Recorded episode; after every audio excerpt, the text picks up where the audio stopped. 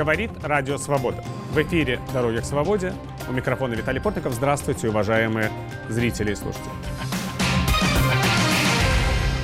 Страны Европейского Союза обвиняют Россию в газовом шантаже. «Газпром» сократил поставки топлива на европейский рынок, спровоцировав энергокризис. В преддверии наступления отопительного сезона в подземных хранилищах Евросоюза и Украины наблюдается дефицит стратегических запасов газа. На этом фоне Кремль добивается быстрого запуска построенного в обход Украины трубопровода «Северный поток-2» и требует освободить его от норм газовой директивы Евросоюза. А Палата представителей Конгресса США тем временем рекомендует новые санкции против «Северного потока-2». Каким последствиям могут привести действия Кремля? Получит ли Киев в письменной форме международной международные гарантии сохранения транзита российского газа через украинскую территорию? И как вообще США, ЕС и Украина могут противодействовать использованию Москвой энергоресурсов как геополитического оружия?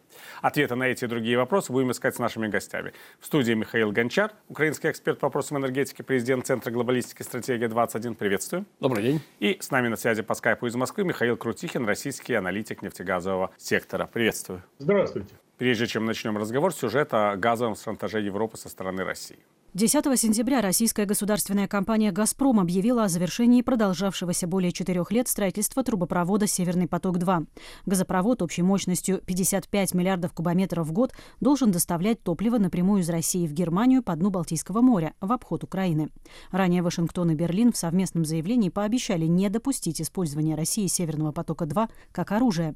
Сейчас Киев призывает закрепить на бумаге международные гарантии о сохранении транзита российского газа через украинскую территорию. Процесс получения разрешения на эксплуатацию «Северного потока-2» может занять до четырех месяцев. Российские власти требуют, чтобы на новый трубопровод не распространялись нормы ЕС, и «Газпром» смог бы использовать не половину, а всю его мощность. С целью быстрой сертификации газопровода на условиях Кремля в Киеве, Брюсселе и Вашингтоне связывают возникший в Европе энергетический кризис. Доминирующая на газовом рынке Россия в последние месяцы существенно сократила объемы поставок топлива, в том числе через Украину. В результате цена на газ уже несколько раз обновляла исторический максимум, превышая 950 долларов за тысячу кубометров. Как заявил старший советник Госдепартамента США по энергетической безопасности Амос Хахштайн, снижение транзитных объемов российского газа может привести к серьезным проблемам в Европе в зимний период. При таком низком уровне запасов в европейских газовых хранилищах, если предстоящая зима окажется холоднее обычного, боюсь, в некоторых частях Европы газа не будет хватать даже для отопления, не то что для выработки электроэнергии. За последние месяцы стоимость электроэнергии в Европе увеличилась более чем втрое, главным образом из-за роста цен на газ, который используется для производства электроэнергии и отопления. В Москве отвергают обвинения в причастности к возникновению энергокризиса в Евросоюзе. Президент России Владимир Путин утверждает, что к росту цен привели решение, цитата, «умных всезнаек» в Еврокомиссии, которые настаивали на рыночном ценообразовании. Между тем, «Газпром» отказался бронировать для Киева дополнительные мощности транзита топлива на октябрь. В подземных хранилищах Украины как в других странах Евросоюза, также наблюдается дефицит стратегических запасов в преддверии наступления отопительного сезона. На этом фоне министры энергетики стран Европейского Союза на встрече 22 сентября в Словении обсудили план противодействия газовому шантажу России.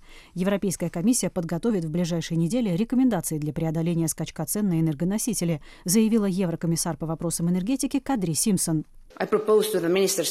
Я предложила министрам создать более структурированный набор инструментов, который, по нашему мнению, может быть полезным для всех государств-членов ЕС для решения текущей ситуации. Страны ЕС смогут менять налог на добавленную стоимость и акцизы или использовать прямую поддержку, чтобы защитить потребителей от высоких затрат. Кроме того, в Брюсселе предлагают вести переговоры по ценам на топливо с Россией от имени всего ЕС, а не на уровне отдельных государств. Соответствующее предложение, как ожидается, будет рассмотрено на саммите Евросоюза в октябре. Мы неоднократно говорили о том, что «Северный поток-2» будет использоваться как такое орудие шантажа для Украины. И, собственно, президент России Владимир Путин даже этого не скрывал. Мы помним, что в своем недавнем выступлении на Петербургском экономическом форуме он говорил, что да, мы готовы продлить контракт, но пусть Украина не вооружает свою армию. Это почти прямая цитата. Но сейчас такое ощущение, что шантажировать можно без всякого Северного потока-2. В хранилищах газа нет. Цена на газ растет. Растет она для европейских потребителей, мы видим уже каким образом, причем для обыкновенных домохозяйств, очень быстро. И я опасаюсь, что, несмотря на все заверения украинского правительства, цены на энергоносители для украинцев тоже не удастся сдержать. И вот тогда возникает вопрос, может, у России уже сейчас есть возможность шантажировать Киев? Да, разумеется. Это происходит. И не только Киев, но точно так же Европейский Союз. К сожалению, Европейская комиссия очень поздно проснулась, что называется, когда уже э, ситуация достигла закритических уровней. О том, что «Газпром» злоупотребляет своим положением при поставках газа с Востока, это уже было заметно практически в, начиная где-то с мая месяца. А летом это стало очевидно, однако не для всех. В конечном счете это та цена, которую платит Европейский Союз за то, что не придерживался своих же правил. Не должно быть больше одной трети от одного поставщика. А практически на сегодня российские поставки составляют 50%. 45% – это «Газпром», и плюс еще 5% жиженый газ «Новотека». Но мы же понимаем прекрасно, что все эти потоки управляются из единого центра. И поэтому отсюда и создалось пространство для манипуляций. Я в своей статье в Еврактив там э, как раз сконцентрировался на этих вещах, что идет э, красивый такой монтаж э, в рыночные реалии, потому что действительно на европейском рынке произошли некоторые изменения. Часть традиционных газовых потоков уменьшилась. Это не только ЛНГ, который ушел в Азию, там некоторое падение добычи в самой Европе, незаполненное газохранилище, но Вопрос в том, что потоки с Востока уменьшились. Да, «Газпром» рапортует о том, что он увеличил там на столько-то процентов поставки. Но, на мой взгляд, здесь немножко такая, знаете, как говорят, есть правда, есть ложь, а есть информация «Газпрома». Вот если сравнивать данные по предыдущим годам, данные, например, Федеральной таможенной службы России, которая фиксирует физическое пересечение газовыми потоками таможенной территории России, и данные «Газпрома», то они не совпадают. «Газпром» показывает большие цифры. Почему? Да потому что он на европейском рынке покупает и перепродает газ. То есть он там устроил, на мой взгляд, определенные карусели, потому что у него там целая куча дочерних, внучатых и правнучатых компаний. А с другой стороны, да, летом откачивался газ из тех газохранилищ, которыми распоряжается «Газпром». Таким образом, все выглядит как бы в рыночных реалиях, но на самом деле является замаскированной такой в гибридном стиле спецоперацией. Она успешно реализована. И теперь, как говорится, «Газпром» мыслит категорией, Кремль точнее, против лома нет приема меняйте, там, европейцы, свое газовое законодательство, оно несовершенно. Вот, пожалуйста, вам яркий пример. Или испытывайте газовый голод. То есть это как бы универсально. Мы это проходили в своей истории в Украине. Не раз. В шестом, так, да. в девятом годах. Ну, европейцы, кстати, тоже. Но, как учит история, она ничему не учит. Хочу к господину Крутихину обратиться. Вот мы тут фактически описываем такой злой гений в лице э, газпромовского начальства. Но, может быть, просто «Газпром» смог воспользоваться идеальным штормом? Может быть, таких вот намерений изначально не было, не, не было, по крайней мере, возможности. Подорожал газ на рынках Азии, да, большое количество жиженного газа устремилось вот туда, к танкеры с жиженным газом. В том числе, кстати говоря, и танкеры с жиженным газом «Газпрома». И возникает вопрос, может быть, тут как раз, когда появилась возможность продавать дороже, «Газпром» решил, что он может безболезненно устраивать дефицит в Европе и давить на Киев? Ну, картина, конечно, красивая, да, для того, чтобы больше заработать на продаже газа по высоким ценам, кажется, все вроде бы прекрасно.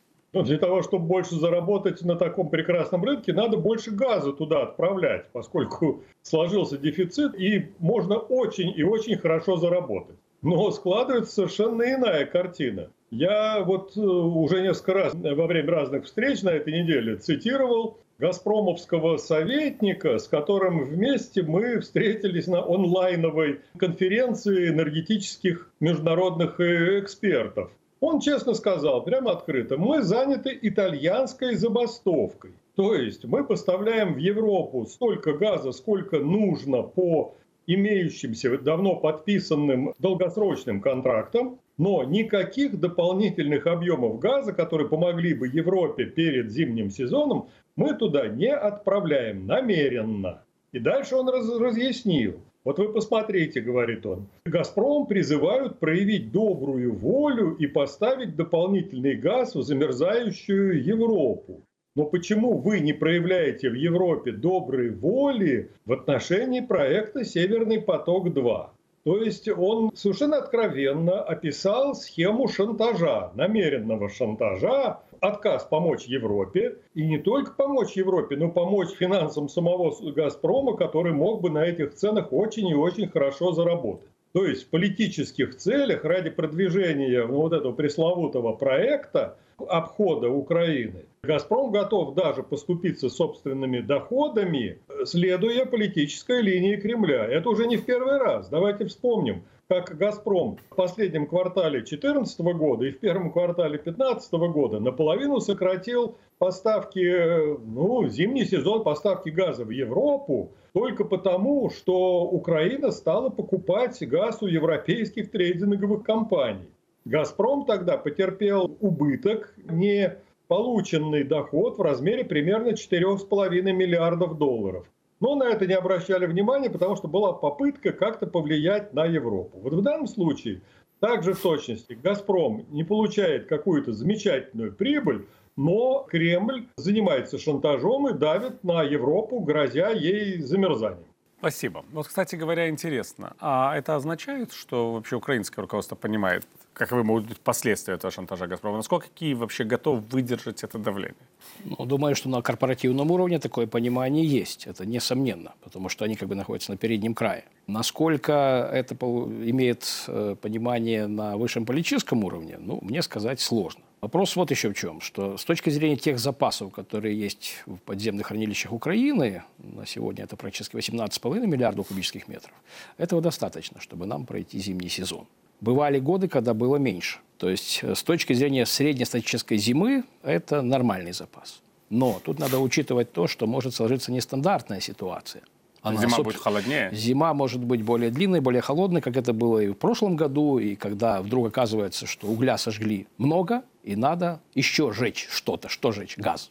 Поэтому где-то ближе к весне могут быть определенные проблемы, хотя я далеко бы не склонен был бы преувеличивать и рисовать апокалиптический сценарий. Тут ситуация такая. Сейчас, конечно, а, газпромская пропаганда разгоняет э, разные метеорологические версии. А, мы помним, что Миллер не один раз выступал главным метеорологом в преддверии зимнего сезона. Но как бы квинтэссенция сводится к тому, что зима будет чрезвычайно холодной. Так вот, э, ситуация не только в том, будет ли она чрезвычайно холодной или просто холодной. Если вдруг совпадут температурные экстремумы в европейской части России, в Восточной Европе, в Западной Европе, как это было в 2012 году, то у «Газпрома» элементарно не хватит газа удовлетворить всех потребителей. Он прежде всего будет удовлетворять потребности российских потребителей.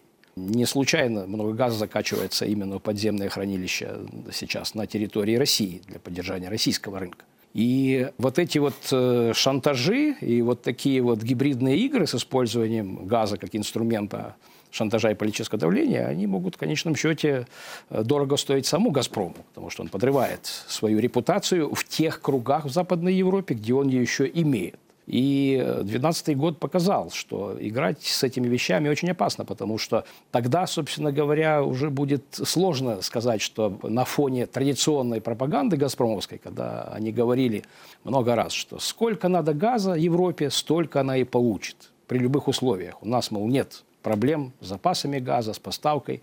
А теперь, оказывается, они есть. И если генерал Мороз, в кавычках, вдруг будет не на стороне «Газпрома» или, наоборот, перестарается, то проблемы получит и он сам. И не только репутационные.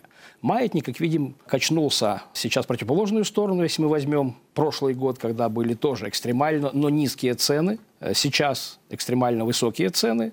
Маятник точно так же может пойти и пойдет вспять. Это не означает, что в следующем году будет точно так же, как было в 2019.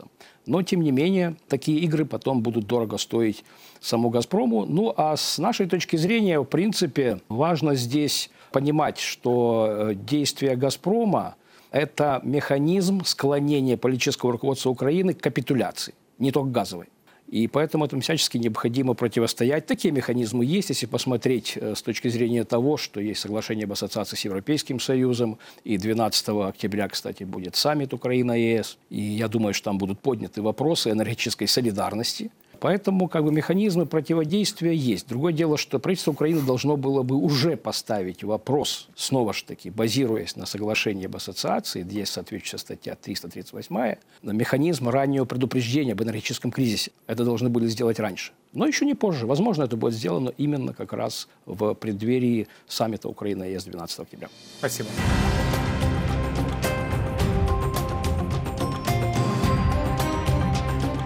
В эфире программа «Дороги к свободе» в студии Виталий Портник. Наши гости – эксперты по вопросам энергетики Михаил Гончар и Михаил Крутик. Мы обсуждаем энергетический кризис Европы, его причины и последствия, а также возможность сохранения транзита газа через Украину после запуска «Северного потока-2».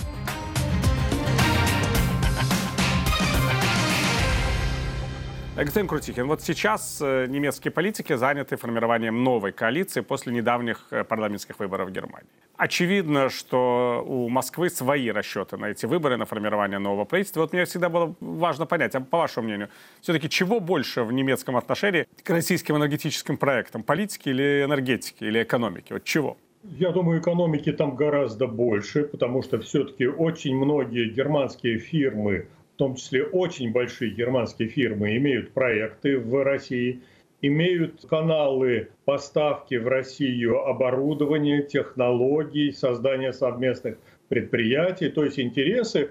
Ну, где-то сейчас, по-моему, чуть меньше 4 тысяч немецких предприятий работают в России, имеют там инвестиции и проекты. И поэтому экономика здесь очень здорово работает. Но политический фактор, я думаю, исключать не следует. Всем памятен опыт таких немецких деятелей, как господин Шредер, который дал начало термину «шредеризация». Но политическое лобби Москвы в Германии очень и очень сильное. Как, впрочем, и в некоторых других странах, таких как Австрия, Болгария, Сербия и другие европейские государства. Вот президента Владимира Зеленского приглашали в Берлин на переговоры с федеральным канцлером Ангелой Меркель как раз перед тем, как госпожа Меркель ездила в Вашингтон встречаться с президентом Джозефом Байденом и разговаривать о судьбе Северного потока-2. А вот следующий федеральный канцлер, кто бы им там ни был, может быть, господин Шольц, может быть, господин Глашет, мы не знаем, кто реально сформирует правительство, он пригласит господина Зеленского в таком случае? Или это было все-таки такое эксклюзивное отношение федерального канцлера Меркель к украинским проблемам?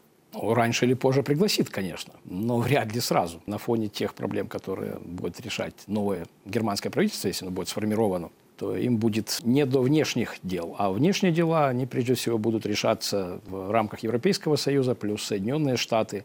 И не думаю, что для любого немецкого канцлера сейчас приоритетом номер один будут вопросы Восточной Европы, не только Украины, даже взять соседнюю Польшу которая, кстати, очень активно противодействует Северному потоку. Да, и добивается результата, кстати. И добивается результата. Мы видим это по решению суда в Люксембурге Европейского Союза в отношении газопровода ОПАЛ, ответвления от Северного потока-1 и так далее. Поэтому здесь, как бы, с одной стороны, не стоит питать иллюзий. Немецкие канцлеры на протяжении вот истории 21 века, независимо от своей партийной принадлежности, как они начинали, заканчивали они одинаково, как, условно говоря, Путин-ферштейеры. И это является вызовом, кстати говоря, для германского политикума. Сможет ли Олаф Шольц или Армин Лашет так сказать, уйти от соблазна, если ему будут делать предложение, от которого нельзя отказаться, сложно сказать. Поэтому мне кажется, что здесь преемственность немецкой восточной политики, она будет иметь место. Тем паче, что вот пример с Северным потоком и первым, и вторым показывает, что когда Германия смотрит на восток, то через трубу потоков северных видна только Москва, а уже потом все остальные. Поэтому, к сожалению, вот эта преемственность будет иметь место. Ну, за исключением случая, если вдруг вспыхнет некий, будут скрыты некие коррупционные деяния, вот в контексте мы же говорим шредеризация. Но шредеризация как бы такой эпитет, который показывает поверхностную часть явления, но не показывает, что там. Мы видим только вершину айсберга. Да, но тем не менее это явление не одиночное. И как бы раньше или позже в, в рамках Европейского Союза, конечно, будут определенные коррупционные скандалы, которые будут иметь своими корнями вот все те события, которые происходили и вокруг Северного потока-2. Господин Крутикин, а вы как считаете, вообще, в принципе, вот эта энергетическая политика Европы, насколько она вообще основана на экономических интересах, а насколько на интересе к, э, скажем так, деньгам «Газпрома»? Нет, ну прежде всего, конечно, это экономические интересы. Нельзя забывать о кошельке «Газпрома», конечно. Но вот э, что мне в, этом, в связи с, э, со сменой правительства в Германии представляется, я думаю, что новым властям будет очень и очень трудно отказаться от позиции, которую заняла госпожа Меркель во время своего пребывания на посту федерального канцлера. То есть Германия в одностороннем порядке не будет вводить абсолютно никаких санкций ни против России политически, ни против Северного потока-2, ни против вообще Газпрома и так далее, и так далее.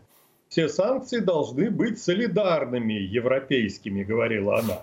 И вот если вспомнить пресс-релиз, который вышел по итогам ее переговора с Байденом, а там никакого соглашения не было, там был пресс-релиз по итогам переговоров, ни к чему не обязывающий. Тем не менее, очень важный момент там – это то, что американцы могут присоединиться к каким-то санкциям против России, против российских энергоносителей, только в том случае, если будут солидарные санкции всего Евросоюза.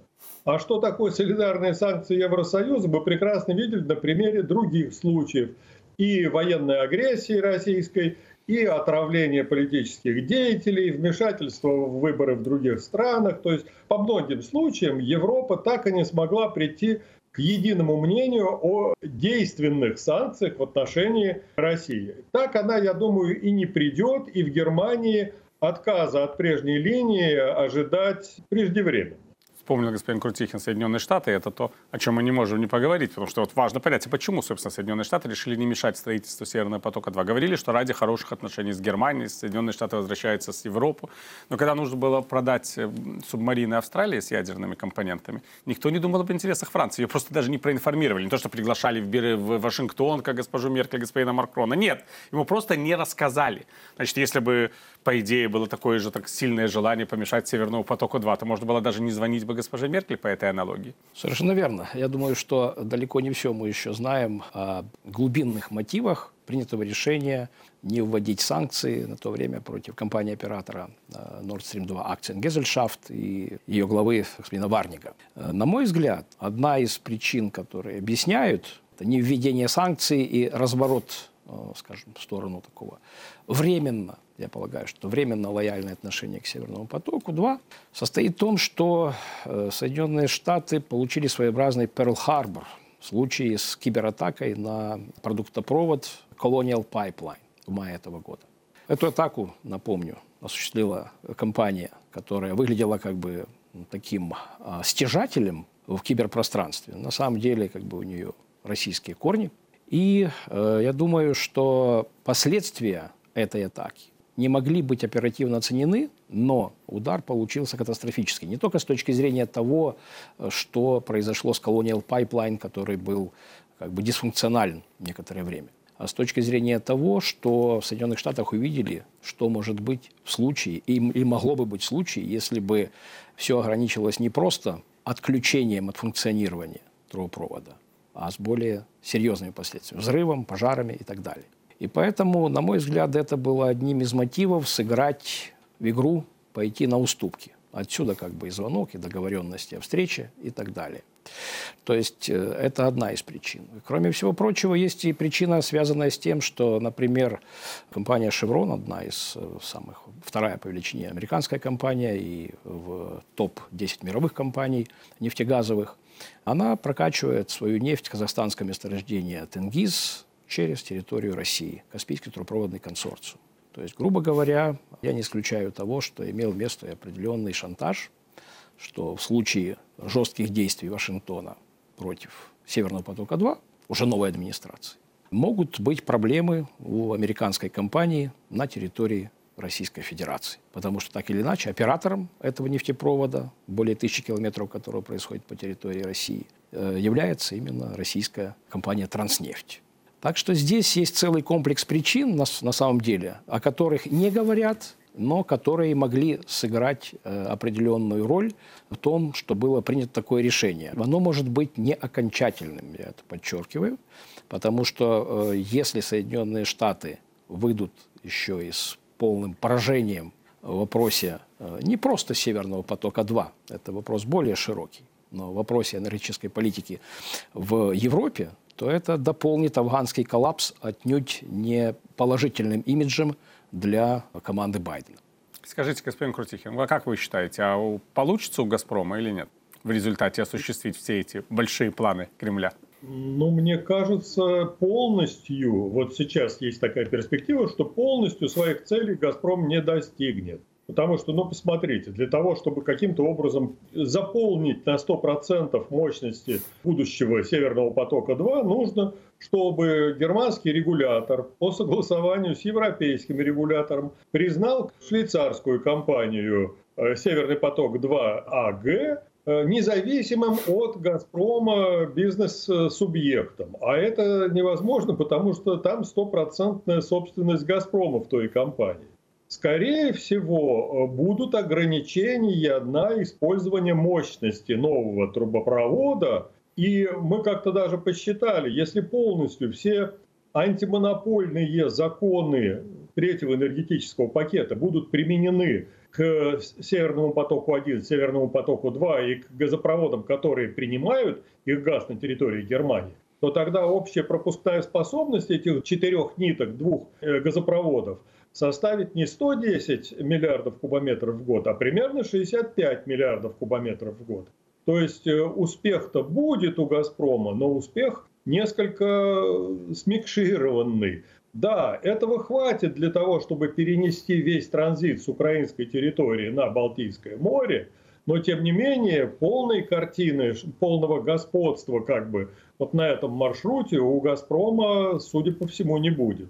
Если вдруг неожиданно комиссии, вот регулирующие органы Германии и регуляторы в Евросоюзе вдруг неожиданно пойдут против всей логики третьего энергетического пакета и всех законов и признают швейцарскую компанию независимым оператором, то есть будет осуществлен так называемый unbundling, то тогда открыта дорога в суд для тех, кто будет против такого решения. И такие страны, как Польша, они уже прибегали к такому, то есть на основании положение об энергетической солидарности членов Евросоюза, они могут вполне аргументированно вынести это дело в суд. И суд, скорее всего, примет такое же решение, какое было принято в отношении газопровода «Опал». Он не сможет работать полностью. Благодарю, господин Крутихин, благодарю, господин Гончар. Сегодня мы говорили с украинским экспертом по вопросам энергетики, президентом Центра глобалистики стратегии 21 Михаилом Гончаром и российским аналитиком нефтегазового сектора Михаилом Крутихиным. Видите, что история вокруг Северного потока-2 и газового шантажа России еще не завершена, а только начинается, можно сказать. Программу «Дороги к свободе» можно слушать в нашем радиоэфире и смотреть на телеканале «Настоящее время». Провел программу для вас Виталий Портник. Я прощаюсь с вами, господа. До новых встреч и удачи!